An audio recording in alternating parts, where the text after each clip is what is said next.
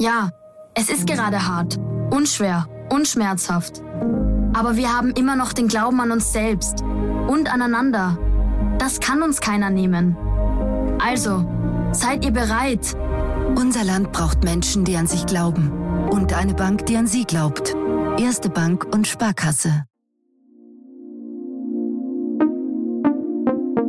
Podcastwerkstatt. Herzlich willkommen bei Sitzfleisch dem Ultracycling-Podcast mit dem ältesten Langstreckenradrennen der Welt. Und Florian Kraschitzer. Und Christoph Strasser.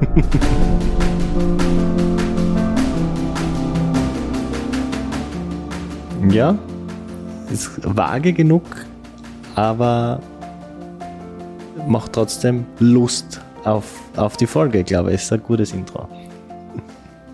Wir sind heute alle drei schon ein bisschen aufgeregt. Wir haben heute endlich wieder mal Besuch im Studio. Und ähm, wir haben echt ein cooles Gesprächsthema. Wir haben uns jetzt schon sehr oft unterhalten über, sagen wir mal, das klassische Ultracycling, also mit Support Crew. Wir haben uns schon gerade in den letzten Wochen sehr viel überhalten über unsupported Ultracycling. Aber wir haben uns noch nicht über die eigentlich älteste Disziplin unterhalten, nämlich die sogenannten Prevés. Und dazu haben wir heute einiges vorbereitet. Also Flo, du hast nichts vorbereitet. Ich wollte gerade sagen, du hast was vorbereitet. Ich bin äh, frisch, frisch da wie eine leere Tafel und bin bereit, überrascht zu werden.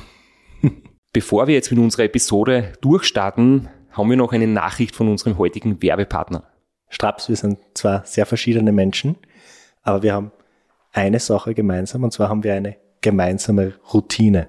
Nicht nur den Podcast, den wir wöchentlich produzieren, sondern auch unsere Morgenroutine. Ich habe mich tatsächlich von dir überzeugen lassen und bin jetzt auch begeistert von AG1 von Athletic Greens.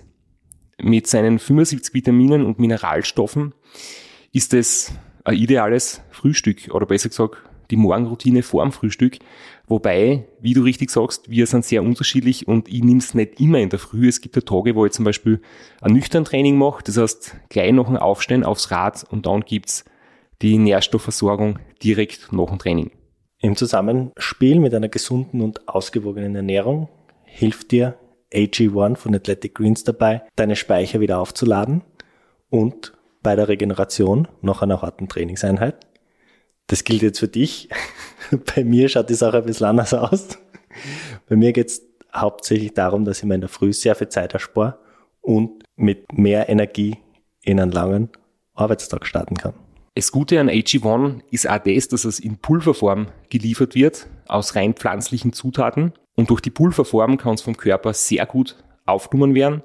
Es ist außerdem vegan, laktosefrei, glutenfrei und frei von zugesetztem Zucker. Das war jetzt die technische Antwort, warum mir das taugt, dass das in Pulverform geliefert worden ist.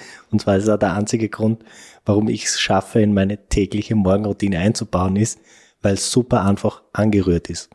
Man nimmt einfach einen Löffel AG1 Pulver, vermischt es mit Wasser, fertig. Das Ganze ist trinkbereit.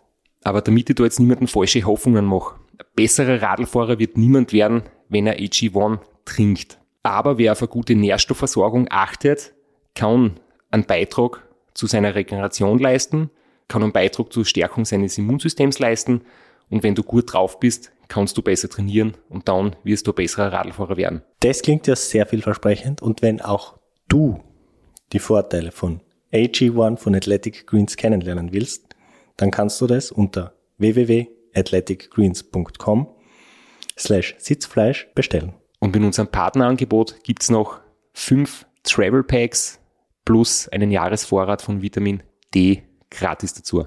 Und damit gehen wir weiter zur heutigen Episode. Wir haben auf jeden Fall jemanden da, der viele von den Privés schon gefahren ist und der nicht nur über das Radlfahren erzählen wird, sondern auch über ganz großes Thema, nämlich einfach über Ernährung, über Stoffwechsel. Und deswegen haben wir uns schon mal überlegt, zwei Folgen zu machen. In der ersten Folge heute wird es in erster Linie um die Langstreckenradrennen, um die Privés gehen. Und dazu begrüßen wir Jeff Häuserer. Hi. Hallo, grüß euch.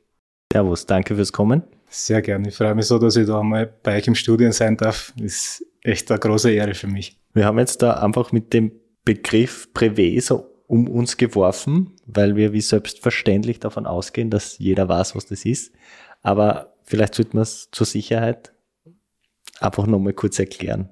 Vielleicht, Jeff, magst du uns das gleich erklären, weil ich habe bei meiner Recherche im Prinzip halt ähm, mir noch das vorbereitet, das möchte ich noch vorweg schicken. Der große Trend zu den unsupported Rennern, den gibt es eigentlich seit 2013. Da hat der Mike Hall erstmals das Transcontinental Race gegründet und seitdem gibt es sehr, sehr viele Events in der Richtung. Das RAM gibt es seit 1982, zufällig mein Geburtsjahr, aber dort gibt es keine Altersklasse 40 bis 50. Beim Ramp beginnt die Altersklasse erst ab 50. Das heißt, genau, da hast du so nur gute zehn Jahre in der allgemeinen Klasse vor dir. unter den Nachwuchsfahrern gelistet.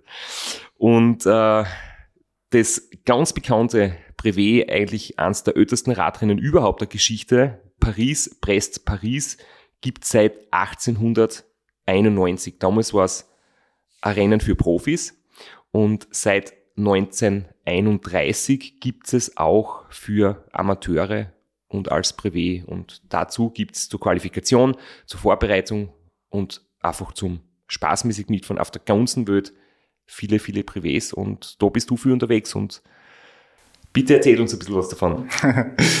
ja, also da habt ihr euch das, das, äh, die Olympiade, genau, der Randonneure, also so heißen quasi die, die Radler oder Radlerinnen, die diese Privés bestreiten. Äh, ausgesucht und das ist wirklich das größte äh, Brevet, wo jeder Randonneur irgendwann einmal gern hin will.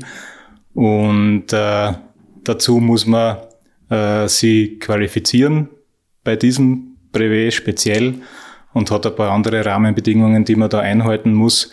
Und generell einmal zum Randonneurwesen ist zu sagen, es gibt einen, einen weltweiten äh, Verband, wo der quasi in jeder, in jedem größeren Staat oder Land also eine, eine lokale Niederlassung hat und da werden solche Brevets veranstaltet.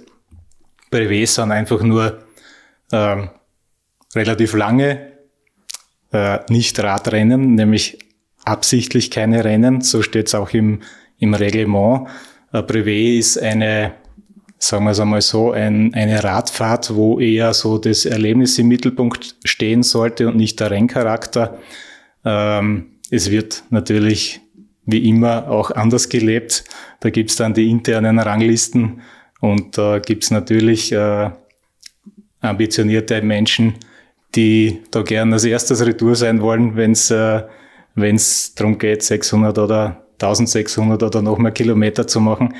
Äh, aber in Wirklichkeit geht es darum, äh, ja, die Natur, das Land kennenzulernen, äh, mit Menschen einfach gemeinsam Rad zu fahren und ganz anders wie halt in einem äh, unsupported DCR-Rennen äh, ist da auch sogar die gegenseitige Hilfe erlaubt.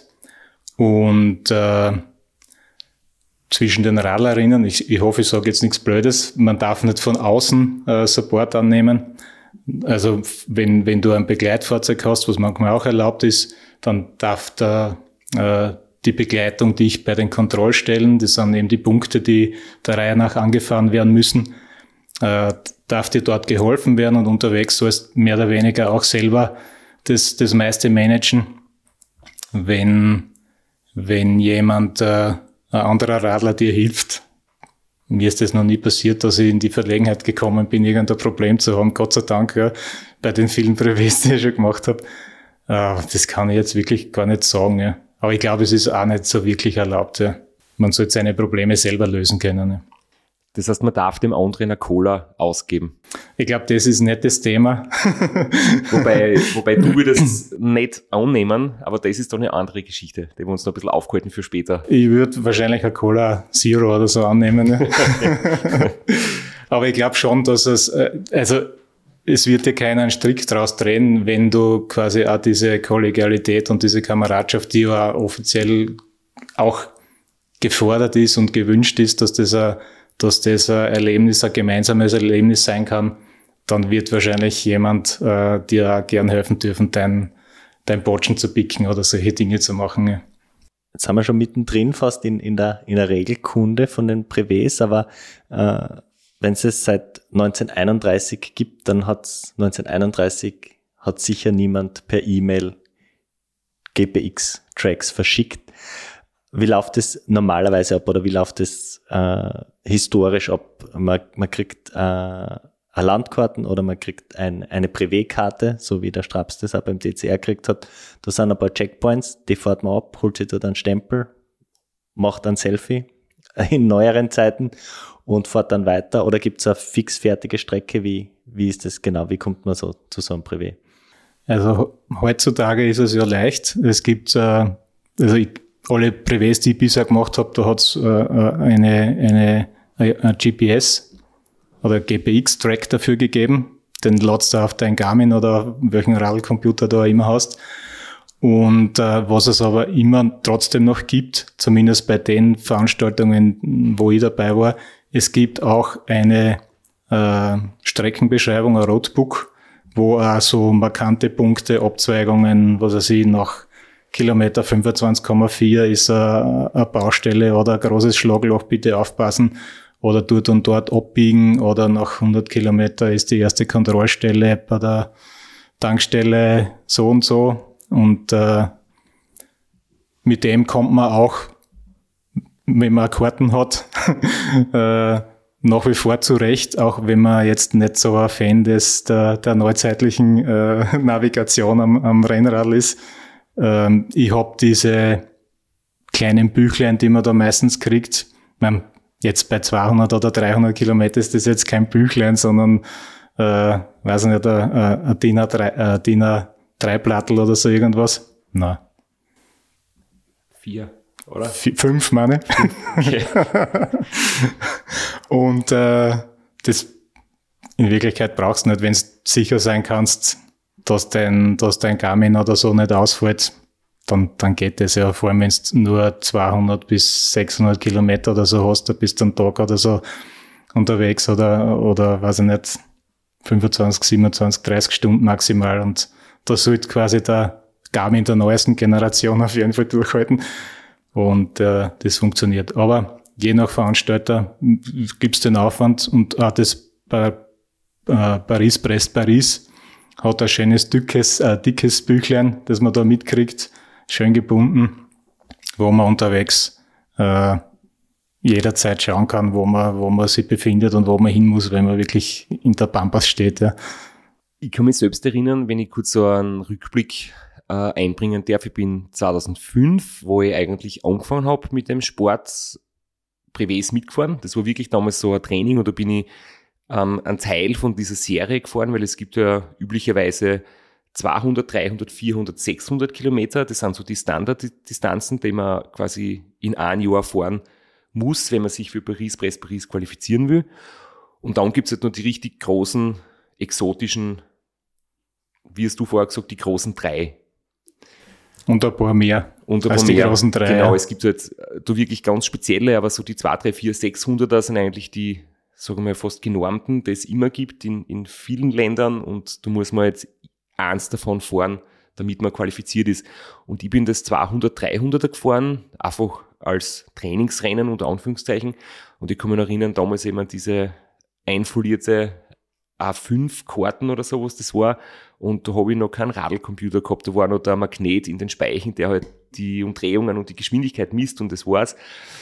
Ähm, aber ich, ich, kann mich erinnern, es war damals schon so, dass man halt ähm, bei den Kontrollstellen, dass auch teilweise welche gibt, wo halt was zum Essen organisiert ist oder wo die Teilnehmer was zum Essen kriegen oder wo es bei den längeren dann auch Schlafplätze gibt, Turnsaal oder eben irgendwie Räumlichkeiten, wo man dann quasi im Vorfeld auch schon sein Zeug dort hinterlegen kann, muss nicht wirklich viel mittransportieren. Eigentlich hat man gar nichts mit, außer ein Trikot und halt was zum Essen.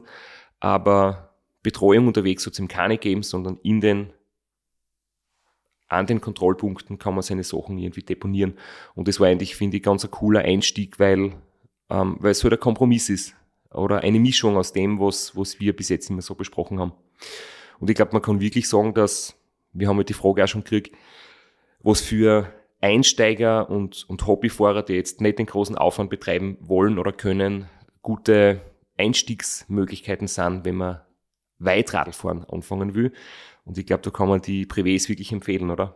Auf jeden Fall. Man, mir ist ja selber genauso gegangen. Ich, ich habe irgendwann gemerkt, okay, das, das längere Radfahren, das liegt mir schon langsam äh, aus verschiedensten Gründen und äh, habe dann auch eher durch Zufall gehört, ich habe das vorher auch nicht gekannt, äh, von den Randonneuren Austria und äh, eben dem Ferdinand und der Edith Jung, die das da in Österreich echt super organisieren. Da muss man wirklich ein großes Danke sagen, dass die das seit 2006 jetzt machen.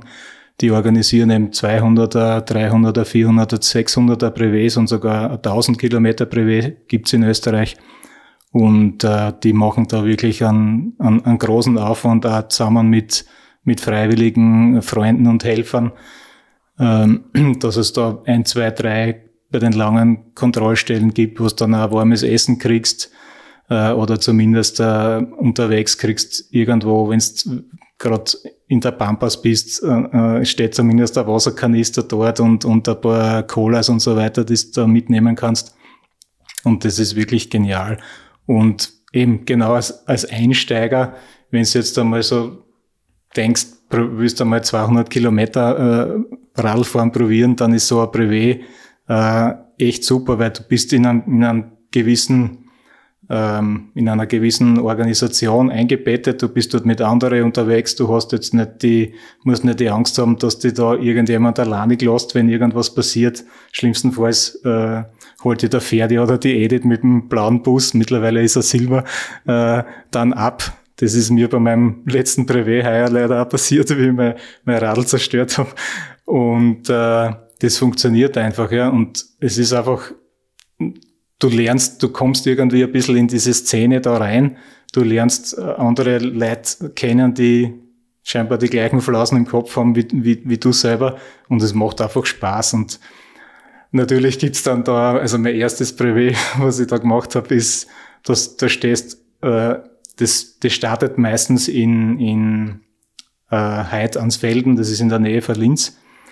Und da gibt's halt so, so ein eine Tennishalle, wo wir da wegstarten. Und der Pferde äh, halt die Ansprache und lässt uns dann los und sperrt nur den Verkehr ab. Und ich stehe da halt auch mit 60, 70 andere und dann fahren die ersten weg und denke, also das war so, ich glaube, 200 Kilometer die, die, die gasen da an, als ob das jetzt der Zielsprint wäre. Ich gedacht, hä, was passiert da gerade? Ja? Dann probierst du natürlich da dabei zu bleiben und spätestens nach eineinhalb, zwei Kilometer weißt, das war eher Blödsinn und dann schaust, dass du dein eigenes Tempo kriegst und dann siehst dann vor dir die Leute, die halt vielleicht ein, zwei Minuten noch länger dran gehängt sind an die wirklich schnellen und dann bilden sie so richtig wirklich homogene Gruppen, mit denen du halt deine 200, 300 Kilometer äh, dann absolvierst. Und so wie es bei mir war, wenn es dann mehrere von diesen Privés machst, dann triffst halt die, dieselben Leute wieder und es entsteht wirklich eine, Freundschaft. Und dann machst vielleicht einmal ein längeres Privé gemeinsam oder machst da privat irgendwelche Dinge zusammen. Und es ist wirklich, äh, ja, eine schöne Bereicherung quasi für dein, für dein sportliches Leben und da in, in deinen Freundschaftskreis kannst du wirklich gut äh, damit aufbauen oder erweitern bin ja selbst ein großer Fan von Ferdi Jung, nicht nur von seinen organisatorischen Fähigkeiten, sondern auch von ihm als Radlfahrer. Ich habe mir ein paar Mal bei den Ötztaler Trainingswochen ähm, mit dabei gehabt als, als Guide-Kollege und es war immer wahnsinnig lustig mit ihm. Ähm, es hat dann Leute gegeben, die ein bisschen schneller gefahren sind wie er, aber es hat niemanden gegeben, der mehr Spaß vermittelt hat als ihn. Und jetzt, wo wir schon über die ganzen Privés in Österreich reden, wollen wir natürlich auch als kleine Überraschung für den Ferdinand. Er weiß nichts davon, aber vielleicht freut er sich auch drüber, dass wir jetzt da seine Webseite durchgeben, wo man alle Infos zu den Privés findet, wo man sie anmelden kann, nämlich www.randonneurs-austria.at und das werden wir in den Show Notes nochmal verlinken. Jetzt hast du das extra aufgeschrieben, damit das eben nicht perfekt aussprechen muss, damit wir es auch in die Show Notes reinkriegen. Richtig. Und äh, noch etwas möchte ich dazu sagen man kann mit dem Nenngeld, wenn man sich zum Beispiel legt, ähm, einen Ötztal-Marathon zu fahren oder so, ähm, das Geld, was man nicht beim Ötztal investiert, damit kann man Dutzende Privés fahren. Also es haltet sich auch der finanzielle Aufwand in Grenzen und macht es deswegen wirklich sehr spannend für, für alle, die da mitfahren wollen. Jetzt haben wir es ein paar Mal gestreift, das Thema, aber sobald man so bisschen was über Breves weiß, man stoßt sofort auf das Paris-Brest-Paris. Du hast das die Olympiade genannt und du hast das so in einem Halbsatz erwähnt, man muss sich dafür qualifizieren. Vielleicht nochmal erklären, wie genau die Quali abläuft. Was muss man machen und reicht es oder muss man dann auch noch zusätzliche Kriterien erfüllen?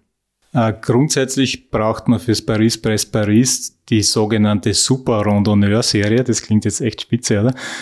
Äh, das sind Brevets äh, von 200, 300, 400 und 600 Kilometer. Die muss man eigentlich im gleichen Jahr bis zu einem bestimmten Datum, das ist meistens zwei Wochen, bevor das wirklich, oder drei Wochen, weiß nicht mehr so genau, bevor das Paris-Brest-Paris beginnt, äh, absolviert haben und homologisiert haben. Das ist das nächste Fremdwort. Das bedeutet nämlich, das hat quasi diese ganzen Randonneur Brevets haben eine offizielle äh, Wirkung, nämlich dann, wenn der Pferde Jung bei uns in dem Fall äh, deine bestätigte Brevetkarte, das heißt, wenn du ein Brevet abgeschlossen hast, dann schickt er diese Karten nach äh, Paris. Da gibt es also einen äh, Club, der sich um dieses ganze äh, Randonneurwesen eigentlich weltweit kümmert. Da wird es hingeschickt, es wird in einer Datenbank eingetragen und, und du kriegst da so eine Homolog Homolog so, noch einmal eine Homologisationsnummer, jetzt habe ich. Äh, und äh, das ist sozusagen das Zertifikat, dass du das Brevet offiziell äh, bestanden hast. Der Brevet heißt ja auf Französisch äh, nichts anderes als Prüfung. Diese Homologisationsnummer äh, ist das offizielle Zertifikat für deine bestandene Prüfung. Ähm, und für das Paris-Brest-Paris brauchst du eben äh, vier dieser Brevets von 200 bis 600 und homologisiert. Und jetzt muss man aber bedenken, dass Paris, Brest, Paris äh, ja die Olympiade ist und da wollen eigentlich alle vier Jahre findet es auch noch statt. Ja. Äh, weltweit alle Randonneure und Innen äh, hin und das, das Rennen unter Anführungszeichen oder diese Supertour bestreiten. Und da gibt es dann die Möglichkeit äh, einer sogenannten ähm, Reservierung eines Startplatzes oder Registrierung, eine frühzeitige. Und das funktioniert so, äh, das hängt dann von deinen Leistungen, deinen Privé-Leistungen vom Vorjahr ab. Wenn du jetzt im Vorjahr 200 Kilometer Privé nur gemacht hast, dann darfst du vielleicht eine Woche vor dem offiziellen Registrierungstermin äh, schon vorregistrieren. Wenn du ein 300er, 400er machst, dann sind das wieder ein paar Wochen früher. Wenn du der 600er hast, bist irgendwann äh, im Mitte Februar. Und wenn du der 1000er oder noch mehr hast, dann äh, hast du schon eigentlich Mitte Jänner die Möglichkeit, dich einmal zu registrieren. Und es gibt dann doch nicht so viele äh, weltweit, die heute halt ein Tausender Privé bestritten haben im Vorjahr und dann hast, dann sind die Chancen relativ groß, dass man dann äh, drankommt, aber dann muss man aber trotzdem im selben Jahr die, die Super Randonneur-Serie noch einmal machen. Aber die Chance ist groß, wenn du im Vorjahr Tausender gemacht hast, dass du reinkommst zur Olympiade. Und für alle Kurzentschlossenen, die ein bisschen gamblen wollen und ihr Glück versuchen wollen, in Kroatien, in Istrien veranstaltet Marco Palo höchst selbst in einer Woche alle vier Brevets. Also wenn man es richtig drauf anlegt, dann kann man sie in einer Woche theoretisch für Paris-Brest Paris qualifizieren. Für die Vorregistrierung qualifizieren. Das wäre was für dich, Strax, oder? Ja, ich bin gerade ausgestiegen. Es klingt sehr kompliziert. Ich habe mir gedacht, die Anmeldung fürs Transcontinental war kompliziert mit dem vielseitigen Test. Das war wie eine, ja, wie eine Aufnahmsprüfung irgendwie. Aber für, für Paris, Press Paris klingt das auch gar nicht so leicht. Ich, ich wäre gespannt, ob zum Beispiel mein RAM oder so ein Transcontinental auch gilt als Empfehlung, dass mir vielleicht schon früher anmelden darf. Weil mein letztes Privat liegt auch 17 Jahre zurück. Ja, wenn du keine Homologisationsnummer hast, dann wird es schwierig. Okay. Aber du kannst jederzeit den Pferde anrufen und der erklärt dir das. ich möchte jetzt kurz, bevor wir noch über das Paris, Brest, Paris reden, weil du bist das Jahr 2019 gefahren und ich glaube, uns interessiert alle, wie dort die Stimmung ist, was das Rennen so speziell macht. Und ähm, einfach wie schön Paris-Brest-Paris ist. Aber zuerst, jetzt holen wir das nämlich vorher alles aufgeschrieben und wir haben es eigentlich bis jetzt übersprungen. Und das 1000 Kilometer Privé, das du jetzt angesprochen hast, ich glaube, das ist die perfekte Überleitung, weil wir uns dort getroffen haben. Du wolltest eigentlich mitfahren, ich wollte als Transcontinental Race Training fahren und wir haben uns getroffen auf der Sobot in Kärnten in entgegengesetzte Richtung, weil ich bin ja quasi außer Konkurrenz in die Gegenrichtung gefahren und du bist in die richtige Richtung gefahren, aber es hat für uns beide nicht so richtig funktioniert. Ähm, und wir haben uns natürlich kennengelernt, einige Jahre vorher beim Big Break 2016. Da sind wir beim Frühstück zusammengesessen und haben so ein bisschen zum Plaudern angefangen.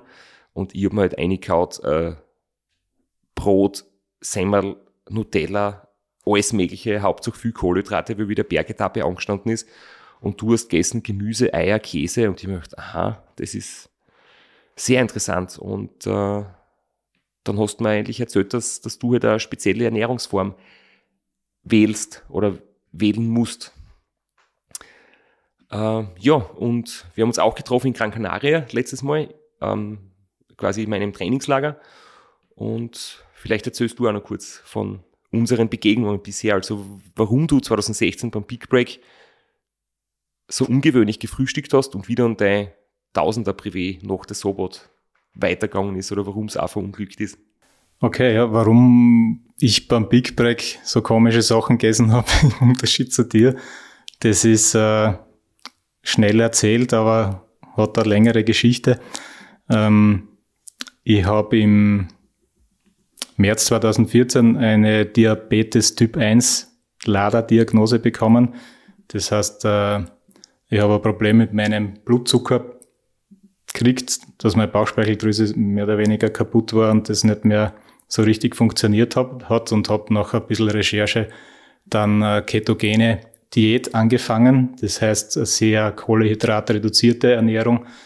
Und da stellt sich dann der Körper auf, auf ein anderes äh, Stoffwechselsystem, Fettstoffwechsel um.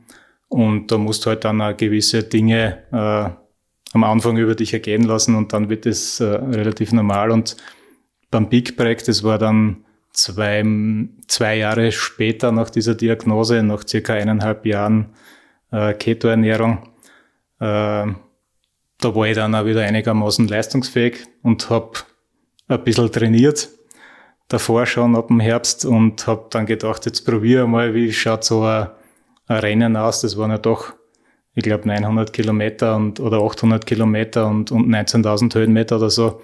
Wie kann ich da performen mit meinem ohne Kohlehydrat, damals wirklich strikt ohne Kohlehydrate.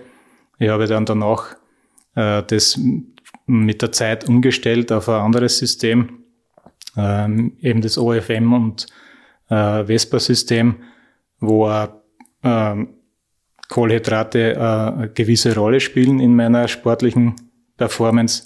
Aber dort, das war rein strikt Keto und was ich gesehen habe, ich, ich bin natürlich kein Weltklasse-Athlet oder ich will auch nicht diese Leistungen und kann es auch gar nicht abrufen, wie jetzt du, Straps oder Flo, du. Aber für mich war das äh, damals so im Vergleich zu vorher wirklich so, dass ich sagen habe können, okay, das funktioniert. Der Fettstoffwechsel bringt mich in dem Leistungsniveau, wo ich dort äh, gern sein wollte, äh, auch zu dem, zu dem Ziel, zu dem Resultat, was ich, was ich mir gewünscht habe für das Rennen. Und äh, es hat funktioniert. Dort habe ich das erste Mal ein bisschen mit dem Vespa herum äh, gespielt und das hat mir, glaube ich, schon auch noch einiges äh, äh, geholfen, dass auch dort die, die täglichen Etappen, die ja gar nicht so einfach waren, äh, das mit Regeneration und, und guten Beinen den ganzen Tag, das wirklich auch ganz gut funktioniert hat. Ich habe ja dann immer gelacht, äh, weil ich habe ja dich da auch beobachtet. äh, wir sind, keine Ahnung, wann die Etappen aus waren zum Mittag oder so, oder um, um zwei spätestens, du warst wahrscheinlich eineinhalb Stunden früher dort als ich. Und äh, wenn man gefragt hat, na, wo ist der Straps? Na, der ist jetzt noch ein bisschen Radfahren gegangen, weil die kurzen Etappen, das ist alles viel zu wenig. Ich muss ein bisschen trainieren. Ja. ja mir, ist, mir ist alles ist Kohlehydrat, zuckerreiche Frühstück so lange im Magen gelegen. Also dass wir rausfahren müssen. Dass man gedacht habe, dass ich da jetzt nicht zunehmen muss, ich noch ein bisschen fahren. Aber nein, das Big Break war wirklich schönes Etappenrennen über eine Woche mit äh, wirklich coolen, cooler Organisation. Leider gibt es ähm, seit 2017 nimmer. Aber das war damals, da bin ich zweimal mitgefahren insgesamt. Das war eigentlich ähm, sehr schön, ja. Und ist man durch über coole Alpenpässe gekommen in so 100 bis 150 Kilometer Tagesetappen. Ja, und dann hast du ja mit, mit einigen Langstreckenrennen angefangen, später dann, äh, bis uns, nochmal, bis sich unsere Kreu bis sich unsere Wege dann wieder einmal gekreuzt haben. Ja, zuerst in Gran Canaria. Das war im, im Februar oder März oder so, Februar glaube ich. Ähm, da habt ihr ja damals diese, diesen Aufruf gemacht, dass man sich äh, für, für einen Platz in, der, in eurer Show äh, bewerben kann. Äh, und bei, bei, mir ist, war das damals so in der Zeit, äh, da bin ich am Freitag am Nachmittag irgendwo am Radl gesessen, auf irgendeiner von, meinen, von diesen Strecken, äh, hab den Podcast gehört, dann bin ich stehen geblieben und hab gleich mal ein, ein, kurzes Video aufgenommen und, und euch geschickt. Und äh, das war, glaube ich, noch vor der Zeit, wo du auf der Insel warst. Irgendeine Woche vorher oder so. Und dann haben wir uns dort einmal getroffen und äh, da war ich ganz aufgeregt, puh, wie soll das, wie soll das funktionieren, dass ich mit dem Christoph Strasser, äh, weiß ich nicht, eine Stunde oder eineinhalb Stunden war geplant, da gemeinsam Radl fahren und, und dass wir das einmal ein bisschen besprechen, was wir da aufnehmen können. Ja.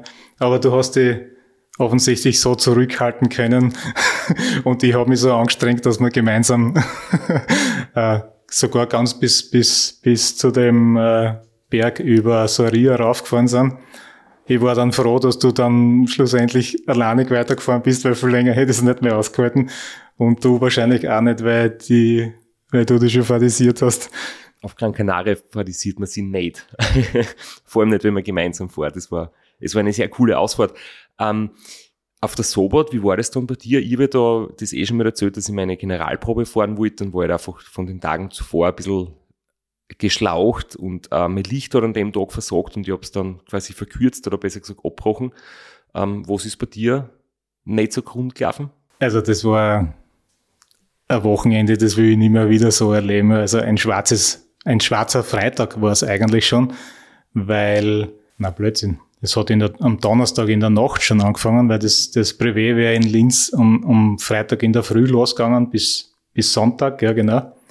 Und ich wollte, ich habe mich angemeldet, bin, habe am Donnerstag den ganzen Tag noch echt viel zum Hakeln gehabt und habe dann um, weiß ich nicht, um 8 oder 9 angefangen, schnell mein Radl äh, zusammenpacken und ein paar Sachen, wo ich glaube, die brauche ich halt für die drei Tage. Das ist eh nicht viel, wenn man nur drei Tage unterwegs ist, oder? und setze mich ins Auto, fahre Richtung Linz und auf der Westautobahn da irgendwo äh, nach Gieshübel oder so mal Botschen beim Auto, ja. Bis das dann einmal äh, gelöst war und der ÖMDC da war. Also ich hab's Radl selber gewechselt, äh, so viel kann ich noch, ja. Hab aber leider gesehen, da ist keine Luft drinnen im, im Reserverad, weil der Servicemechaniker da geschlampert war äh, bis der MDC da war, mir die Luft gegeben hat, war es dann in Summe, glaube ich, zwei oder so in der Früh. Und äh, um vier hätte man eigentlich dort sein sollen für diese ganzen Vorbereitungen. Da komme ich jetzt mit dem mit dem schmalpickten Reserverad kann ich jetzt keine 130 kmh oder was da rüberfahren über die Autobahn. Da habe ich gesagt, naja, fahre ich heim. Überlegen wir jetzt, Freitag habe ich frei gehabt und was mache ich jetzt? Radfahren wollte ich auch das Wochenende. Und dann bin ich äh, am Freitag zu Mittag genau in Wien weggefahren, bin nach Graz geradelt, da wohnt mein Bruder, den habe ich da besucht, habe übernachtet bei ihm und am nächsten Tag in der Früh bin ich dann von Graz zuerst nach Eiweswald gefahren, da leben meine Eltern, die habe ich dann noch besucht, da komme ich ja nicht so oft hin. Und dann habe ich gedacht, dann kommen die von der anderen Richtung vom Privat, weil die fahren ja da über äh, da das Seengebiet und dann über die Postalm und über den Großglockner Spital an der Trau und kommen dann so zum Mittag durch Kärnten durch und bei der Sobot oben an und wie gesagt, da oben bei dem, bei dem Matterpfahl-Parkplatz, da werde ich halt erwarten, da drei, drei, vier von den Kollegen, mit denen habe ich mich da verabredet. und bin ich oben gewesen, eh schon vielleicht eine Stunde zu früh oder so und einmal eine Cola Zero getrunken. Und dann kommst du daher, von, auch von meiner Richtung, von, von Eiweißwald drauf. Und dann habe ich schon dein, deine, deine Ausstattung von deinem äh, Radl gesehen mit, mit die ganzen, mit dem Licht. Das hat man dann kurz erklärt und dass es gerade nicht so gut funktioniert hat und so. Ja, haben wir ein bisschen quatscht. Du bist weitergefahren. Ich habe meine Kollegen getroffen. Wir sind dann echt zügig und gut äh, da in, durch die durch die Süd- und, und äh, Südoststeiermark äh, da Richtung Keindorf gefahren. Es war extrem heiß an dem Tag, aber es ist trotzdem gut gegangen. Ich habe dann am Nachmittag irgendwie so leichte Halsschmerzen gekriegt. Am Abend dann beim, beim Essen bestellen in, in, in Keindorf bei Hartberg. Das hat, hat man schon fast nicht mehr verstanden, weil ich nicht mehr reden habe können. Und am nächsten Tag in der Früh habe ich quasi, ja, war ich ziemlich paniert und bin dann noch die zehn Kilometer nach Hartberg mit dem Rad gefahren und, und dann mit dem Zug heim und hab gedacht, jetzt, das ist Corona, ja, ganz sicher. Hab dann aber, ich war ziemlich arg beieinander mit, mit, mit Fieber und so, also wirklich so diese Symptome, habe aber jeden Tag äh, diese Tests gemacht. Es war nicht Corona, sondern so irgendeine Sommergrippe, Sommergrippe, die da in Wien auch gerade grassiert ist. War trotzdem nicht lustig und hat mir in Summe dann auch drei Wochen, vier Wochen irgendwie kostet für das Training, was ich eigentlich noch braucht hätte für, für das London, Edinburgh, London, weil ich bin in dem Jahr nicht wirklich sehr viel zum Radfahren gekommen. Aber wie wir beide gesehen haben, ist eine verpotzte Generalprobe nicht unbedingt was Schlechtes, weil so wie es für mich dann beim Transcontinental Race super gelaufen ist, ist es für die dann auch bei London, Edinburgh, London super gelaufen. Da ist ja dann 2022 angestanden ist und das du gemeistert hast. Aber wir sind ja eigentlich vorher kurz abgerutscht vom Thema bei den großen drei, nämlich bei Paris, Brest, Paris, bei Milia, Italia und eben London, Edinburgh, London. Du hast alle drei schon gemacht und wir wollten eigentlich über das Paris, Brest, Paris zuerst reden. Gehen wir es dann auch chronologisch vor. Also Retrochronologisch. genau. Und äh, du hast sie als die großen drei bezeichnet, aber das ist schon so allgemein akzeptiert, dass die drei Rennen so die großen Rennen der Radonneur-Szene sind und dass man die gefahren haben will, gefahren haben sollte, wenn man also das Paris-Brest-Paris auf jeden Fall und das London-Edinburgh-London genauso, wobei es schon auch da massive Unterschiede gibt. Bei bei Paris, Brest, Paris hast knapp 7000 Starter oder 6.500 bis 7000 jedes, alle vier Jahre. Bei, bei London, Edinburgh, London hängt wahrscheinlich auch mit den, mit den Wetterbedingungen zusammen, die da oft herrschen. Da hast du circa 2000 Starter oder zwischen 1500 und 2000.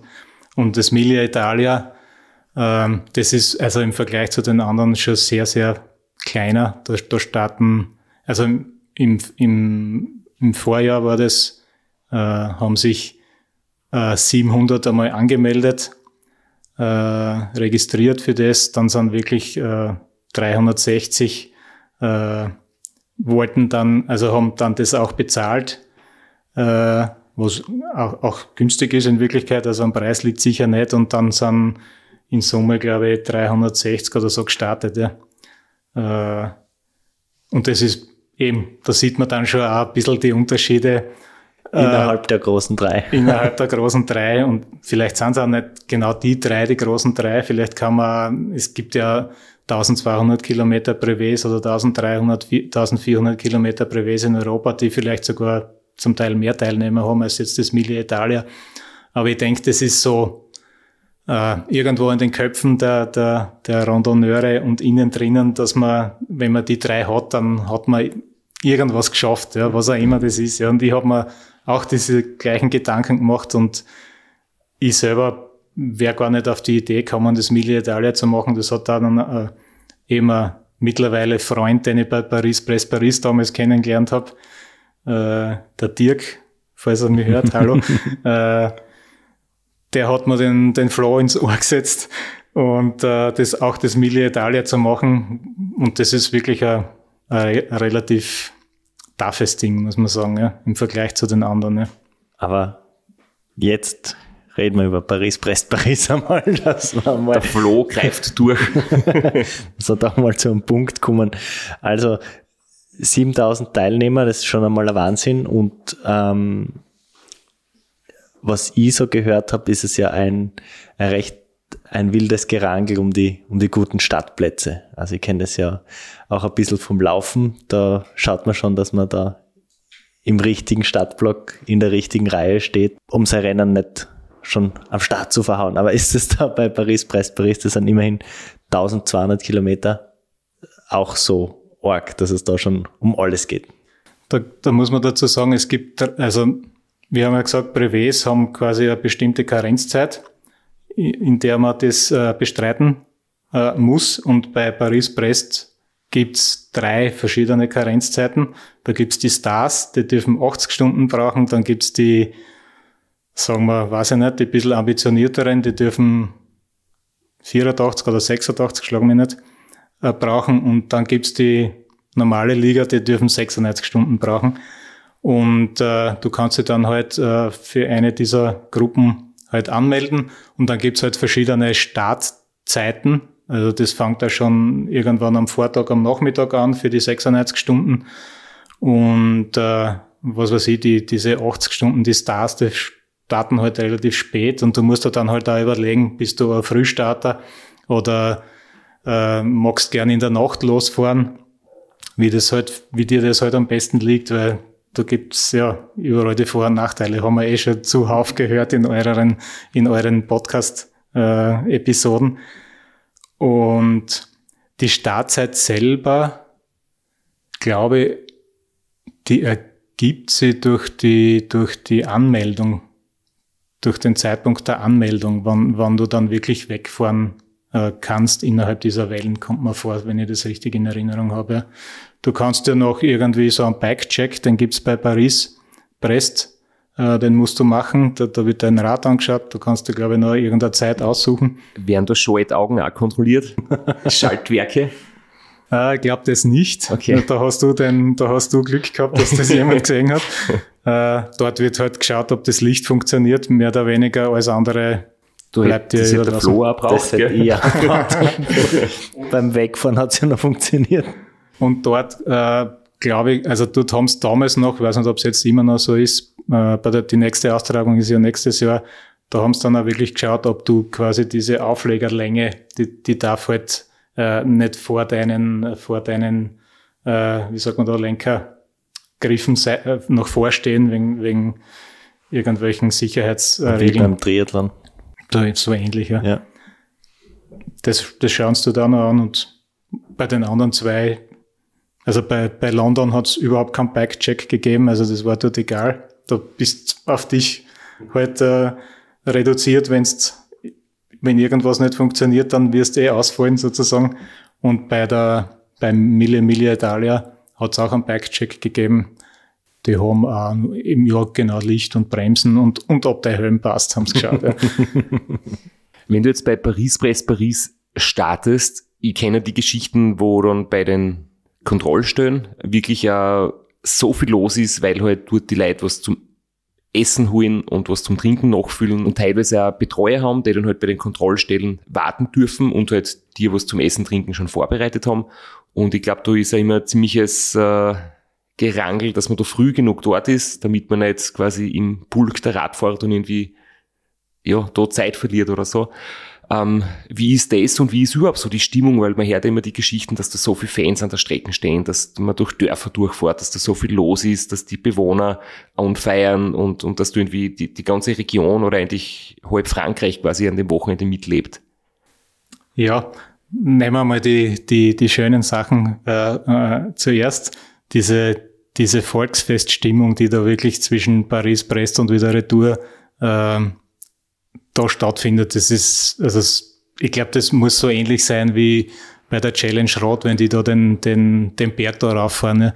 Äh, vielleicht nicht so viel tausend Leute, äh, die da links und rechts stehen, aber du hast wirklich äh, entlang der, der gesamten Strecke immer wieder Leute, die einfach auch unmotiviert, wenn du da vorbeifährst, in einer Gruppe klatschen und jubeln und, und, und auf Französisch die halt weitertreiben, zum Teil auf Englisch und so.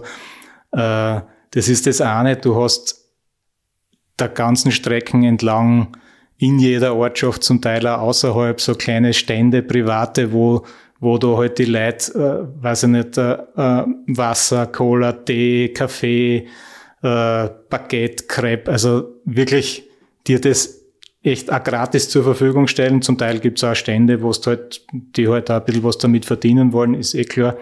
Aber der Großteil ist echt äh, wirklich so Support durch die Bevölkerung und, und auch so die, diese, diese Stimmung, die, die, die, da, die, die da weitertreibt. Manchmal bist du gar nicht weg von dieser, von dieser äh, Labestation, weil du fängst einfach mit jemandem zum Sprechen an dort und, und der verwickelt in ein Gespräch und das ist, das ist wirklich total schön. Und ich glaube auch, dass das so, dass der, der Charakter von dem Paris Press Paris halt auch so viele Menschen da anzieht, die da mitmachen wollen und mitfahren wollen. Ja.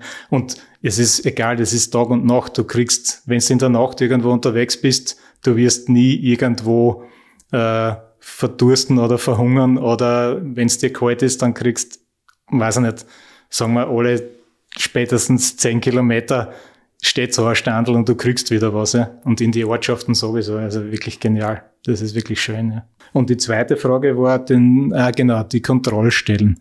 Das ist ganz klar jetzt nicht ganz das Positive. Also ich sag, das, was dort angeboten wird, das ist super. Ja, da gibt's wirklich gutes Essen, da gibt's auch äh, Schlafstellen, äh, in der Nacht mit so Matratzenlagern und äh, zum Teil auch mit Wegdienst, wenn du willst, ja, sagst, ich will jetzt zwei Stunden pennen oder so, dann wirst du wieder aufgeweckt. Äh, aber und weil du gesagt hast, das hängt dann davon ab, wann du dorthin kommst. Es ist, also die Schnellen, die sind, ja, die kommen dorthin, die haben wahrscheinlich, die sind in zehn Minuten, Viertelstunde spätestens durch, wenn überhaupt, ja, weil du musst da quasi auch den Stempel holen und registrieren und dann halt noch, weiß nicht, Wasser auffüllen, wenn's, und wenn's nicht mehr willst, dann bist du vorbei, wenn's, wenn's diese Kontrollstelle nutzen willst zum Essen, zum Trinken und du gehörst quasi zur, unter Anführungszeichen, Mittelschicht, dann sind da hunderte, 200, 300, 400 Leute, weil wenn 6.500 Leute, auch wenn sie das über, sagen wir, acht Stunden vom Start äh, aufteilt, da hast du immer massig Leute. Und dann ist wirklich, dann sind wirklich sehr lange Schlangen oft vor, bei der Essensausgabe oder zum Teil auch schon, wenn du den Stempel abholst äh, zum Registrieren und das kostet dann schon. Also du kannst dann schon, ich habe hab viel zu wenig Zeit kalkuliert, weil ich habe ja äh, ein ganz vornehm, vor, noch einmal, ein ganz vornehmes Wohnmobil äh, dabei gehabt, die Sabine und, und Freunde haben mich da begleitet und bei den Kontrollstellen halt supportet und ich habe auch da drinnen schlafen können. Und ich habe sozusagen das, dieses Essens- und Dingsangebot nicht gebraucht, aber allein bis ich den Stempel geholt habe, ist oft wirklich eine Viertelstunde vergangen. Ne? Und ich habe so, ich weiß nicht, im, im Schnitt so zehn Minuten gerechnet, offiziell, dass ich an der Kontrollstelle bin und dann halt die restliche Zeit, dass ich halt im Wohnmobil versorgt werde. Aber das, da kommt dann schon was zusammen. Das, das, das Gute ist, dass, es, dass da die Kontrollstellen bei Paris-Brest nicht äh, so eng beieinander sind und man eh, also nicht so viele Kontrollstellen hat, wie jetzt zum Beispiel bei, bei London, Edinburgh, London. Gut, da ist die Strecken dann auch wieder um einiges länger, dadurch kommen auch wieder viel mehr Kontrollstellen zusammen. Ne? Aber da summieren sich schon die Zeiten ein bisschen. Ne? Aber trotzdem ein tolles Angebot an den Kontrollstellen. Und wenn es dir um ein Projekt geht, dann wartest du das gerne. Und auch so ein bisschen die Stimmung aufsaugen ist sicher nicht schlecht dort bei den Kontrollstellen. Ja, das ist ein Wahnsinn. Ich meine, da kommen, ja, wie, wie, wie bei, bei, bei London genauso die Radfahrer von der ganzen Welt. Und eben auf der Strecke und bei den Kontrollstellen, da ja, lernst du einfach Leute kennen, da, ja, die Stimmung ist super. Vor allem am Anfang noch, da sind noch alle sehr euphorisch und, und äh, freuen sich, dass sie schon so weit gekommen sind, schon bei der ersten Kontrollstelle sind. Und wenn es bei der gleichen Kontrollstelle beim Retourfahren ankommst, dann schaut die Stimmung, weil meistens ist ja die, wird die Kontrollstelle ja bei der, bei der Rückfahrt auch wieder angefahren, dann schaut die Stimmung oft schon ganz anders aus, ja, bei den letzten 100 Kilometern oder so vor, vor Ende. Wie ist das denn eigentlich? Du wirst wahrscheinlich nicht für allein fahren müssen, oder? Also du, du findest irgendwie Gruppen, Windschatten fahren ist ja, ist ja nicht nur erlaubt, sondern auch irgendwie erwünscht oder so, weil es auch von der Sicherheit wahrscheinlich auch ganz gut ist, vor allem in der Nacht und so. Gibt es dann Phasen, wo du trotzdem allein fährst, weil es kein Tempo gibt, wo irgendwie andere Leute sich mit dir das Tempo teilen oder weil du vielleicht mehr Panne hast und stempeln musst oder bist du dann die ganze Zeit in kleinen Gruppen unterwegs und vor allem, wann bist du eigentlich dann wieder zurückgekommen? Also bei Paris war es, ich glaube, vielleicht bin ich da wirklich drei, vier, fünf Stunden einmal wirklich allein gefahren. Aber bei den, bei diesen Massen an Startern, du wartest halt dann, äh, wenn du keinen Preis gewinnen willst, den es sowieso nicht gibt, wartest halt dann ein paar Minuten und dann kommt wieder eine, eine kleine Gruppe, zwei, drei, vier Leute vorbei. Und meistens ist es sogar so, und, und da kann ich mir an wirklich schöne Bilder erinnern, so wie wir durch die Nacht gefahren sind. Das ist ja, das Gelände ist ja so ähm, nicht sehr hügelig, aber so immer so wellig. Ja. Und du siehst, wenn du auf so einem, auf so einem kleinen Hügel oben bist, dann siehst du die nächsten fünf, sechs, sieben Hügel vor dir. Da geht's dann halt runter, rauf, runter. Und in der Nacht siehst dann quasi die, so wie eine rote Schlange vor dir, äh, so ganz smooth halt, äh, fühlt sich das an vor dir rot, hinter dir, wenn du dich umdrehst, siehst quasi die weiße Schlange, die du nachziehst und du bist da immer in so einem, weiß nicht, in so einem Verband, in so einem Verbund mit den anderen Radfahrern drinnen und das, also das, das ist eines der schönsten Gefühle, die ich beim Radfahren jemals erlebt habe. Und das passiert halt nur, wenn wirklich viele auf der, auf der Strecke sind. Ne? Bei Emilia Italia ist mir das nie passiert, weil da bin ich äh, wahrscheinlich fünf Stunden mit anderen gefahren. du hast gesagt, also es ist natürlich sowieso kein Rennen und niemand schaut auf seine Zielzeit, aber äh, du weißt ja natürlich trotzdem, wie lang hast du für die 1200 Kilometer gebraucht? Da muss ich jetzt auch eine Geschichte dazu erzählen. Ich rede so viel heute, oder? Ähm, ich habe natürlich einen Plan gehabt und wollte, äh, der Plan war sehr ambitioniert ich wollte in 60 Stunden Retour sein oder, oder in 65, 60 oder 65. Ich glaube eher 65, weil 60 ist schon sehr schnell. Ja. Äh, und habe so und und die und äh, die Abmachung, äh, die ich gehabt habe mit mit äh, einem Randonneur-Kollegen, war die, dass wir halt gemeinsam starten und da so gut wie möglich gemeinsam fahren. Und das äh, gemeinsam bestreiten. Und wir haben uns dann gleich beim Start in der Früh um vier, glaube ich, sind wir gestartet, haben uns gleich mal aus die Augen verloren. Und irgendwann, ich glaube, bei der dritten Kontrollstelle, so nach 250, 300 Kilometer, haben wir uns dann wieder getroffen. Äh, das war der Otto. Und äh, der Otto hat dann leider am Ende dieses Tages schon ein, Knieproblem gehabt und hat sich nicht mehr so gut bewegen können. Und äh, dann sind wir aber gemeinsam gefahren bis zu dem, äh, zu der nächsten Kontrollstelle, wo ich halt äh, eine Schlafpause geplant habe und er natürlich auch. Also es war jetzt nicht geplant, dass der, dass der Otto jetzt bei uns im Wohnmobil schlaft. Aber das haben wir, das Programm hat sich dann einfach schlagartig geändert und äh, der Otto hat einmal auf jeden Fall dort die erste Nacht äh, geschlafen bei uns damit, äh, wir haben gedacht, vielleicht hilft es seinem Knie. Und in der Früh fahren wir dann gemeinsam weiter, war der Plan, so lang wie es halt geht. Und ich fahre aber trotzdem mein Tempo dann weiter am nächsten Tag. Und dann sind wir so in der Früh bei Nebel losgefahren und haben so zum Tratschen und zum Sinieren begonnen. Und der, der Otto, das ist für mich auch so ein bisschen ein, Philosoph. Ja. Und dann sind wir so gefahren irgendwie und er fragt mich, Jeff, ähm, was willst du da jetzt eigentlich erfahren bei Paris, Brest, Paris? Das ist ja doch so ein Lebensereignis. Ja. Damals habe ich mir auch gedacht, ja, das stimmt, weil sowas wäre wahrscheinlich nicht mehr oft machen oder vielleicht überhaupt nicht mehr. Und da, da sind wir halt auf das Ganze zum Rennen gekommen. Ja, diese, diese ganze Stimmung, diese ganzen Angebote unterwegs, da einfach nur da durchrauschen und nur das Notwendigste äh, nehmen und keinen Kontakt mit den Leuten aufnehmen und einfach auf, den, auf diese ganze Stimmung verzichten und einfach nur blöd auf, aufs Vorder-, aufs, aufs Hinterradl vom Vordermann schauen. Und dann ich gesagt, ja, eigentlich hat er recht, weil es ist, es ist kein Rennen. In Wirklichkeit, von der Zeit her, sollten wir es trotzdem leicht schaffen, diese 84 Stunden, die wir gehabt haben. Und dann war quasi sozusagen der Hebel umgelegt und von diesem, ähm, in, also ich habe da so zwei Modi, mit denen ich unterwegs bin. Ja, das eine ist sozusagen das normale Radfahren, Radwandern, Radausflug und das andere heißt bei mir halt ambitioniertes Radeln, ja, wo ich halt dann wirklich auch ein bisschen ein Ziel verfolgen will. Ja. Und das hätte ich dort auch geplant gehabt, aber das habe ich dann wirklich am, am zweiten Tag in der Früh durch die Diskussion mit dem Auto verworfen und dann ist das wirklich ein, ein super schöner, äh, ein super schönes Erlebnis gewesen für mich und möchte das wirklich, und ich bin wirklich auch froh, dass ich den Hebel dort umgelegt habe und das alles miterlebt habe, was ich dann wirklich auch miterlebt habe. Das heißt, der Otto hat dich entschleunigt.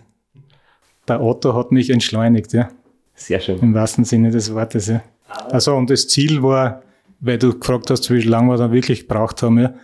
Äh, wir sind dann äh, mit 78 Stunden in, in Paris wieder angekommen. Ja. Also um 13 Stunden mehr als geplant. Ja. Aber ihr habt dreimal das Erlebnis gehabt, die Nacht zu fahren, dreimal die Lichterketten, rot und weiß vor und hinter dir.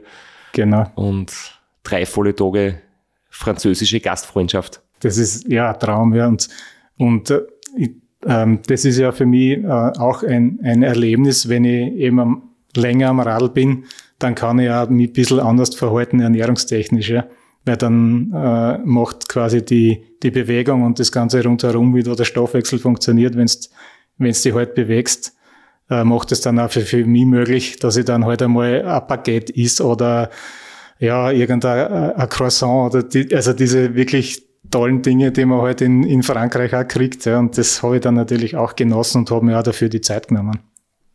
Trotzdem war es dann nicht dein letzter Event und den nächsten, da hast du ja dann schon die Radeln mit Ambition auf die Fahne geschrieben. Im Jahr drauf beim Mille Italia, da wolltest du es dann schon nochmal wissen quasi. Genau, das war dann auch wirklich so geplant. Die war da der Otto nicht mit, um dich zu entschleunigen, oder? Stimmt, der Otto war da nicht am Start. Ja. Das war eher eine überschaubare Gruppe an Österreicher, die, die dort am Start waren. Ich glaube fünf in Summe. Und da wollte ich dann wirklich äh, einmal schauen, wie, wie schaut das für mich sportlich aus, wenn ich ambitionierter unterwegs sein will. Und äh, das hat 1600 Kilometer und eine Karenzzeit von 136 Stunden. Und äh, mein Plan war, dass ich das in 120 Stunden mache. Das heißt, mit ein bisschen äh, Reserve. Und halt da wirklich, das ist dann für mich auch schon ein bisschen, äh, da muss ich schon auch schön treten, ja. Und das kostet dann auch ein bisschen was. Ähm, und äh, das habe ich dann auch tatsächlich durchgehalten, weil der Otto eben nicht dabei war. und ähm, habe es dann tatsächlich in 116 Stunden geschafft. Und da hat wirklich auch sehr viel funktioniert, obwohl es auch sehr schlimme Erlebnisse zwischen gegeben hat, weil da waren meine Einschätzungen, was so äh, das Höhenprofil und was es heißt, eh nur mehr 400 Kilometer flach dann dahin zu fahren, was das alles so bedeuten kann. Ne? Navigationsmäßig tutti le direzioni, wie oft hast du das Schild gesehen? Das fasziniert mich immer in Italien, wenn du nach Straßenschilder fährst und du denkst also, ja, ich muss in die nächste Stadt und ich folge den Schildern und spätestens nach dem zweiten Verkehrsschild kommt. Always. Genau, tutti le direzioni und du ja. weißt nicht mehr, wo bin ich, wo muss ich hin. Das hat dort auch wieder funktioniert. Ich habe dort nicht einmal das dicke Roadbook eingesteckt gehabt, sondern habe mich auf mein, wirklich auf mein, mein Track äh, am, am, am Garmin verlassen. Das hat da ohne Probleme funktioniert. Der hat rechtzeitig piepst, wenn ich abbiegen muss und äh, das war sehr, sehr gut. Der Name des Rennens Und bevor ich es jetzt falsch aussprich, bitte hilf mir kurz, wie man es richtig ausspricht. Das heißt Mille Miglia Italia, 1000 Meilen durch Italien. 1000 Meilen durch Italien, genau. Das sind 1600 Kilometer. Ähm, wir haben jetzt Paris, Brest, Paris, logischerweise. Wissen wir dort ungefähr einen Streckenverlauf, geht ziemlich gerade zwischen den zwei Städten ähm, von Paris zur Küste und Retour. Aber äh, bitte erzähl uns kurz, wie ist circa der Streckenverlauf bei den 1600 Kilometern in Italien? Wo geht's los und wo geht's hin? Du fährst, also du startest in äh, der Nähe von Mailand, dann geht's da mal Richtung Genua, fährst du Zeit lang am, am, Meer entlang, dann kommst durch die Toskana, äh, da gibt's zwei so größere Seen, der eine ist der Bolzano, den anderen habe ich mir nicht gemerkt. Also du kommst also an Siena, Florenz dort vorbei auf jeden Fall, also äh, relativ nahe und drehst circa, ich würde sagen 100, 150 Kilometer vor Rom, drehst wieder ab und fährst dann Richtung, äh, noch einmal über den Apennin drüber, Richtung äh, Ostküste und äh, durch die Po-Ebene entlang des Po's dann zum Schluss wieder Retour nach Mailand. Ist eigentlich auch gerade ein großer Vorteil, der mir auffällt. Ähm, bei allen anderen Rennen muss man dann mit einem Chibo-Sackerl anreißen, mit einem alten Rucksack und dann sein Gewand wegschmeißen vor dem Start. beim Seven Serpents Flow Tour oder beim Transcontinental in Brüssel, du kannst deine Ausrüstung im Hotelzimmer lassen. Du musst nichts wegschmeißen, weil du hast Start und Ziel im gleichen Ort. Das ist richtig. Sehr ja. praktisch. sehr angenehm. Ja, ja und das ähm, vielleicht zum, zum Profil von dem äh, Mille Mille Italia. Das hat in Summe also 15.000 Höhenmeter. Und das äh, Komische dran ist, also die 15.000 Höhenmeter, die sind so circa noch 1200 Kilometer zu Ende. Und danach hast du vielleicht noch 300 Höhenmeter, die du bei den 400 Kilometern äh, noch machen musste. Und das war immer so für mich, wenn ich da jetzt, wie ich da in die Nähe von die 1200 gekommen bin oder am letzten Berg, okay, da fahre ich jetzt noch runter und dann fängt es einfach gemütlich zum Wehren an und dann rulle ich halt und tritt ein bisschen dazu und, und komme dann äh, ohne Probleme nach, nach Mailand retour. Ja. Aber das war überhaupt nicht so. Die, die Thematik war, es war zwar flach, dafür war es ein bisschen windig und die Straßen sind derartig schlimm dort durch die Gegend, wo sie uns da durchgekarrt haben. Da ist wirklich, also wenn du in Österreich ein Privé fährst und die schlechteste Straßen, die du, die du dort erwischt, ist trotzdem noch wie ein Bowlingbahn dagegen. Das ist, das war wirklich ein Horror. Und ich habe bei der Fahrt das Problem gehabt, dass mein Hintern nach 800 oder 850 Kilometer offen war. Und die, diese Prellerei da um, bei den letzten 400 Kilometer, das war derartig schlimm. Da habe ich dann sehr viel im Stehen fahren müssen und, und stehend fahren habe ich jetzt nicht sehr oft trainiert vorher, weil das war übrigens das erste Mal, das fällt mir gerade ein, dass ich, dass ich Aufleger am Radl montiert habe. Mit denen ist das eigentlich echt super gegangen, ja. Und gerade in der Ebene, ja, aber ich habe einfach nicht gescheit sitzen können und habe immer wieder aufstehen müssen und das, also das war wirklich ziemlich schlimm für mich, da diese letzten 400 Kilometer, bis ich mir da ins Zug gewählt habe in Wirklichkeit. Ich glaube, was wir uns jetzt alle noch nicht ganz genau vorstellen können, ist das Schlafen bei so einem Privé. Wir haben jetzt gehört, du bist knapp fünf Tage unterwegs gewesen.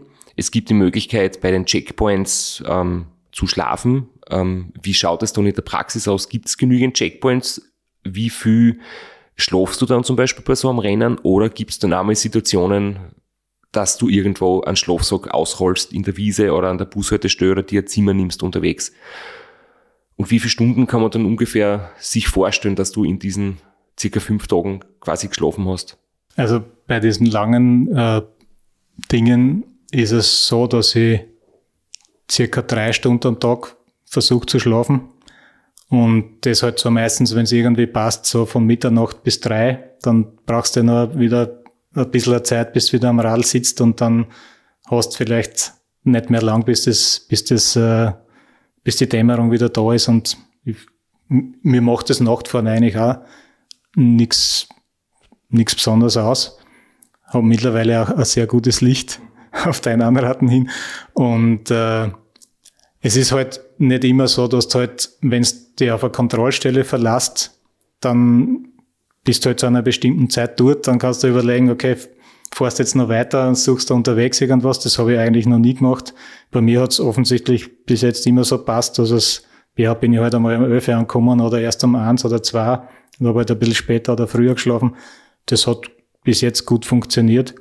Und ich muss ja auch dazu sagen, bei Paris habe ich ja das Wohnmobil gehabt. Da kannst du, also du darfst, also unterwegs dürfte ich nicht schlafen zwischen den Kontrollstellen, weil das wäre dann verbotener Support. Aber äh, bei der Kontrollstelle hast halt dann schon deine, dein eigenes Betty, das ist schon ganz fein. Und bei Emilia Italia habe ich, da ist die Sabine wieder dabei gewesen, diesmal aber nur mit unserem Minivan. Und da habe ich halt hinten im, im, im großen Kofferraum diese drei Stunden gepennt. Hat genauso gut funktioniert. Da habe ich die Kontrollstellen auch nicht genützt, weil gerade bei Emilia Emilia Italia war das Angebot auch nicht so berauschend äh, und war gar nicht so viel Platz. Es sind ja bei weitem weniger Teilnehmer gewesen und das äh, habe ich dann dort nicht in Anspruch nehmen müssen. Wir haben vorher von deiner verpatzten Generalprobe gehört für das Rennen, das du dann heuer gemacht hast. London, Edinburgh, London. Äh, 1500 Kilometer. Wie wie ist der da gegangen? Bist du wieder ambitioniert gefahren? Bist du wieder einen Radausflug gefahren? Und äh, wie ist es, wenn man schon ein bisschen vielleicht im Schlafentzugsdelirium ist, auf der falschen Straßenseite unterwegs zu sein? genau, das waren wirklich äh, spannende Themen. Aber diesmal werde ich es ein bisschen kürzer halten. Ähm, es war wieder ein ambitionierter Plan, den ich immer habe. Äh, dieser ambitionierte Plan äh, ist einmal dadurch quasi gleich einmal verhindert worden, dass ich ja nicht ganz fit war durch diese Viruserkrankung davor und einmal am ersten Tag gesagt habe, na, probiere mal ein bisschen langsamer anfangen und schau mal, wie es geht. Und äh, bin eben auch mit Randonneur-Kollegen von früher den ersten Tag gefahren. Die haben mir quasi die Vorzüge der Kontrollstellen gezeigt, die da wirklich bei London, Edinburgh, London extrem super toll sind. Also auch im Vergleich zu Paris und, und zu Emilia Italia sowieso. Und am nächsten Tag in der Früh ist mir der Otto wieder eingefahren. da bin ich ja zwar allein weitergefahren und habe gedacht, na, jetzt drücke ich ein bisschen aufs Tempo, bin mit schnelleren Gruppen unterwegs gewesen.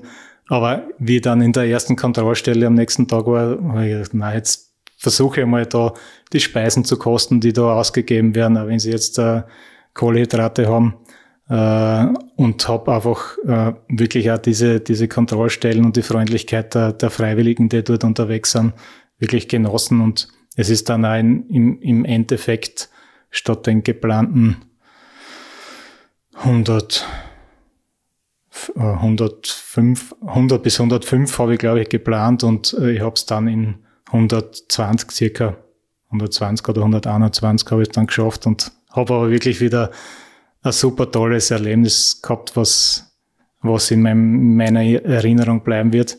Und ich meine, auch ein extremes Glück, weil wenn man sich so die letzten Rennverläufe dort anschaut und die Wetterbedingungen, 2017 war das letzte Mal, da hat es von Beginn bis Ende keine Stunde gegeben, wo es nicht geregnet hätte oder kalt war im Norden.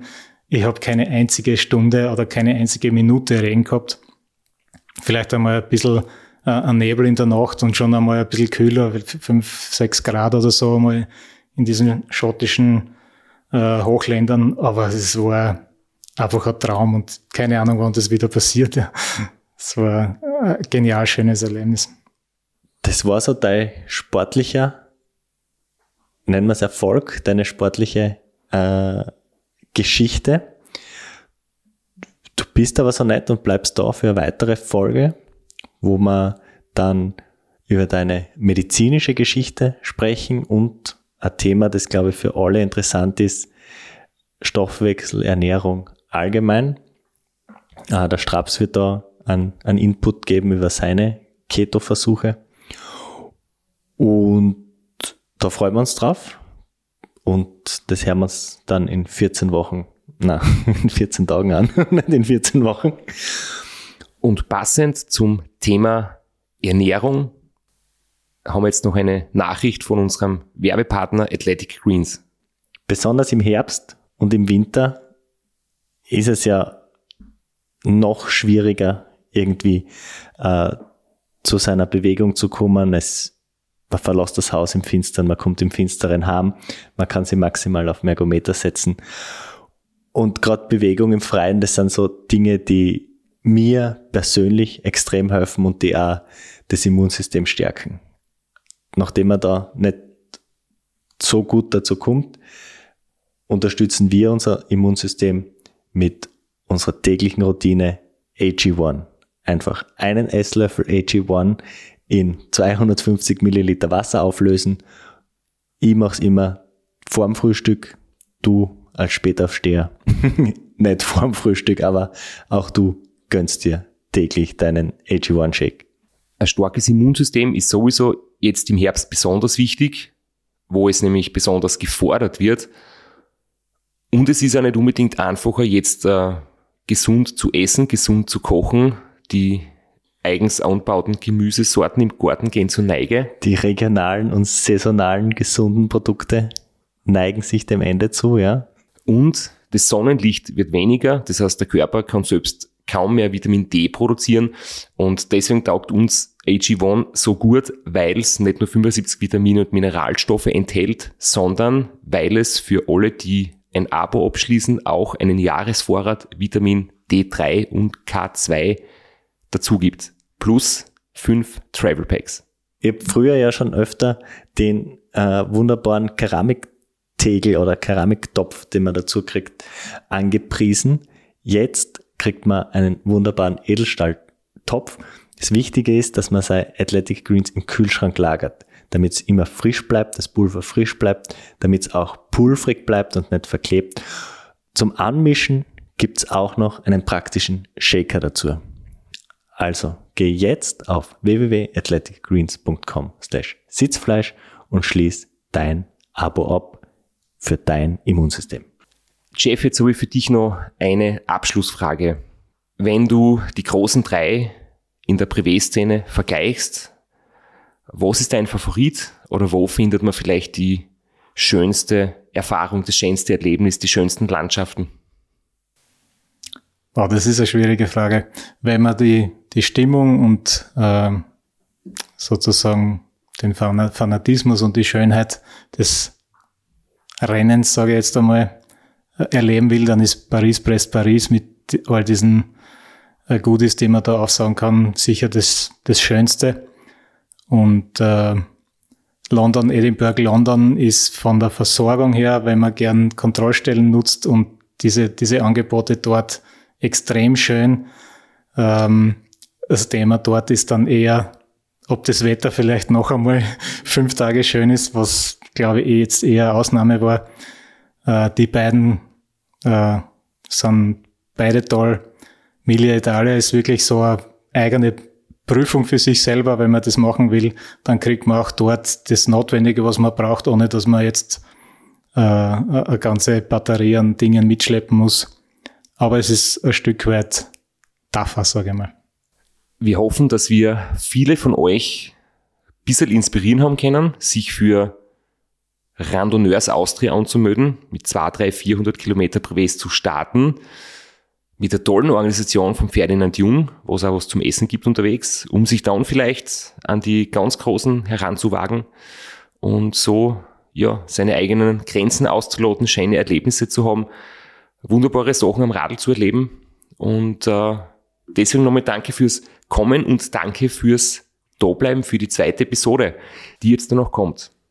Und zwar in sieben Tagen wieder, weil ich bin ja jetzt im Off aufgeklärt worden, dass wir jetzt irgendwie unser Schedule komplett über den Haufen werfen und jetzt während deines Urlaubs 14 Tage und dann wieder in sieben Tagen veröffentlichen. Also von 14 Wochen kommen wir wieder zurück auf sieben Tage.